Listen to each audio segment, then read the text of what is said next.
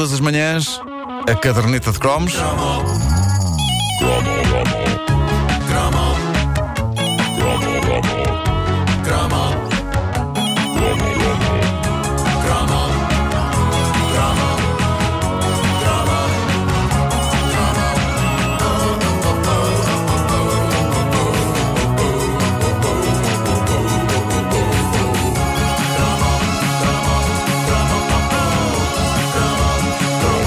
Antes de começar este cromato, há que fazer esse anúncio que muito me orgulha. A caderneta de cromos, esta rubrica que estão a ouvir, recebeu uma nomeação para um dos prémios 2012 da Sociedade Portuguesa de Autores. E é uma ótima notícia por mais do que uma razão. Eu mentiria se não dissesse que estou insuportavelmente contente por isto e a tentar meter este assunto em todas as conversas que tenho. Eh, um taxista diz-me o tempo está péssimo e eu digo nenhum dia está péssimo quando se é nomeado para o prémio de autor do ano. Ou a minha mulher diz-me deixaste os sapatos na sala e eu digo são os sapatos de um potencial autor do ano.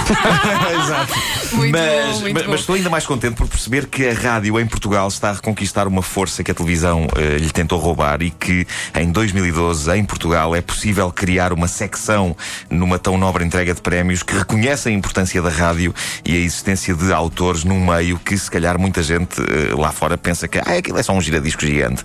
Eh, e portanto é bonito, é bonito que a rádio este- esteja eh, homenageada neste- nestes prémios. Eh, e dito isto, há que agradecer ao júri da SPA de se ter lembrado da caderneta de cromos e que prestar homenagem a vocês que estão aqui no estúdio eh, comigo, pessoas sem as quais isto não teria Não, e, nós- e- e na nossa parte é- tem muito mais sex appeal porque nós somos co-autores. Eu, eu É prefiro verdade, é verdade. Sim, sim, sim, transformar a coisa, no, não é? Dá Olha, eu, outra- já, eu já te perguntei se tu tens que saber quantas pessoas é que podes levar, que tens que levar a tua entourage toda contigo. Mas, é- mas eu acho que isto está fora. Se bem que isto coloca vocês- logo um problema. O que é que eu vou vestir? Claro, claro que sim, claro que sim. A gala é, é no dia 28, 28 de fevereiro. Uh, mas, mas tenho que prestar homenagem não só a vocês, às pessoas que uh, uh, acabam por ser coautoras, também elas coautoras da caderneta de cromos. E partir em grande parte, porque isto é, que- é muito interativo e parte verdade. muito de conteúdo criado ou lembrado pelos ouvintes Os também. não é? ouvintes lembram coisas e, portanto, eles também são parte desta, desta, desta equipa. Então tens mesmo que levar toda a gente. Tem que é ser toda a gente, tem que ser. Vai, ser, vai, ser, complicado. Uh, e, e por isso, uh, haja prémio ou não no dia 28 de fevereiro, acho que devemos estar todos felizes com esta nomeação, que só por si já é um prémio do Caneco. Mas, bem, mas ganhar era. do- era, Ganhar, era- ganhar era do, ganhar era do camandro. Mas, Olha, mas se eu- ganhares- Eu, vou já testar caras para, para se perder, que é como fazem as pessoas nos Oscars. Sim, sim, sim. Mas, Eh, mas se ganhares, tens que levantar e fazer uma dança. A dança da vitória. Ah, é? É. Estás-me a pôr. É o que tu foste arranjar. Vá lá, vá Mas aquilo é uma lá. gala respeitável. Aquilo é a Sociedade Portuguesa de Autores, não é os prémios da Sociedade Recreativa, o- o- os Unidos da, da, da Brandoa. Eu faço, faço só assim três ou Eh, quatro passos. Eu, se fosse nos Unidos da Brandoa, fazia uma dança. Ali não sei bem que dança é que é de fazer. Se calhar, como é SPA, tem que ser uma valsa. Ou uma coisa Vai- assim vai ser onde? Eh, olha, boa questão. Boa questão, essa é uma É boa coisa que eu tenho que saber, é uma coisa que eu tenho que saber para ir. Ah, mas pronto, ah, ah, havemos de saber, havemos de saber. Ora bem, nem de propósito, cá está um tema sugerido por um ouvinte. E eu, eu devia ter aqui o nome dele, mas não tenho. Mas hei de fazer justiça a este nome. É, é porque às tantas é muita gente e é muita confusão. Mas houve um, um ouvinte que sugeriu ah, este tema. É um tema inevitável. Estamos a falar de uma figura omnipresente nas nossas vidas em toda a era croma. Muito embora a maior parte de nós não fizesse ideia de como ele era, porque para nós era só um nome, não era um rosto, nem sequer era uma voz. E há uma coisa que me choca: é quando se fala em grandes autores de livros portugueses contemporâneos, fala-se, e com toda a justiça, de gente como o José Saramago, o António Lobo Antunes, a Agostina Bessa Luís, mas há a tendência de esquecer um homem que é dos maiores best-sellers que este país já teve e que não precisou de uma obra muito vasta para conquistar os portugueses e para fazer deles pessoas diferentes. Eu diria mesmo pessoas melhores. Antes de dizer o nome deste autor que tanto fez pelo país durante as décadas de 70, 80 e 90, penso que fará sentido ler um excerto de um dos seus livros, de uma das suas obras. E vamos fazê-lo com a dignidade de programa cultural do segundo canal que este homem merece. Façamo-lo com música a rigor e proponho que, este momento de grande elevação cultural ao som da minha peça, eh, aconteça ao som da minha peça preferida de música erudita de sempre, de Beethoven, o segundo movimento da sétima sinfonia em Lá maior, que é o Allegretto. Vamos a isto.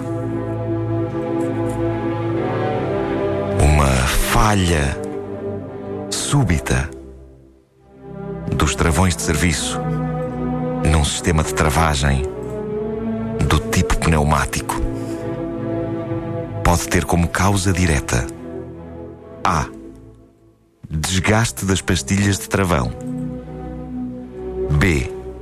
Fuga de ar no circuito. C. Afinação incorreta do sistema de suspensão pneumática. Um pequeno certo do extraordinário Testes de Mecânica de João Catatal. Profundo, sim. Nuno João Marco Catatal. diz João Catatal esta manhã. Sim, João Catatal, um dos nomes mais míticos da nossa infância e juventude, o homem que escrevia todos os livros de código e de mecânica que importavam quando se estava a tirar a carta nas décadas de 70, 80 e 90. Ah, eu, eu acho, acho que tu não tens, tu não tens carta, mas. Não. ah, ah, vocês- tiraram a carta que se calhar leram os livros de É pá, sim, sim. Claro, Lembro-me claro, do manual sim. com a capa azul clara. E, e- é, uma, é uma tristeza que nenhum dos eh, famosos anúncios simples e diretos divulgando a chegada, a chegada às lojas de mais um best-seller, que nenhum esteja disponível na internet, até porque a sensação que eu tenho, não sei se vocês partilham desta sensação, mas é que durante pelo menos toda a minha adolescência não passou um dia em que eu não tivesse visto um anúncio ou um livro de João Catatal. Eu tenho ideia que estava sempre a passar, todos os dias. É claro que não deve ter sido assim todos os dias, mas eu acho que isto, esta sensação, atesta o gigantesco poder de Catatal. Eu sinto que todos os dias ouvi o nome dele em anúncios a livros de código e uma mágoa que tenho é de não ter tirado a carta aos 18 anos, como o resto da humanidade tira, porque provavelmente teria seguido uma das Bíblias de João Catatal. Uh, a sensação que dava é que, uh, por muitas escolas de condução e por muitos instrutores que houvesse, era João Catatal quem basicamente mandava no trânsito português. Eu via-o como uma espécie de sinaleiro do país, comandando tudo, inclusivamente quando é que os semáforos mudavam de cor. Eu imaginava o João Catatal numa sala, com uma cadeira enorme. Com, com, monitor, com uma consola, gigante, exato. uma consola gigante à frente e ele A dizia comandar assim, o "Olha, trânsito de todo lado. Agora ali na Avenida da República, pumba, sinal vermelho, toma lá, já está. Ah, e há dias o jornal I fez uma excelente entrevista a João Catatal. Ele hoje está reformado a viver num condomínio turístico no Brasil, mais precisamente em Cumbuco. E é uma bela reforma merecida. Há uma espécie de dívida de gratidão coletiva de vários portugueses para com este homem, o autor de livros míticos como O Guia Prático do Bom Condutor.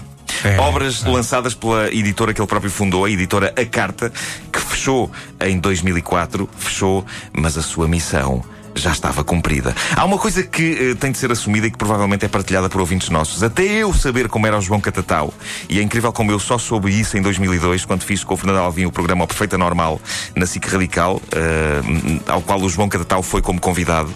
É um senhor simpaticíssimo e divertido. Eh, mas, mas nos anos 80, quando os anúncios dos livros dele passavam a toda a hora na televisão, eu achava que ele basicamente era assim.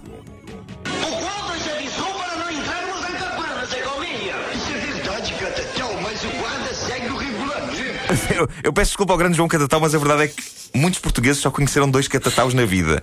Ele e o do Zé Colmeia. Exatamente. E sempre que passava um anúncio ou mais um livro do João Catatal, eu imaginava-o assim. Tu pensavas desenhos animados. Era, era um, era um pequeno e simpático urso de laço que, quando não estava a escrever livros de código da estrada, estava a roubar piqueniques no Parque das Merendas, em Sintra. Eu achava um nome espetacular de se ter. Eu adorava os desenhos animados do Zé Colmeia e uma pessoa chamar-se Catatal era incrível. Eu tinha inveja. É que melhor do que uma pessoa chamar-se João Catatal, só uma pessoa chamar-se, sei lá, José Manuel dos Santos e E-Man.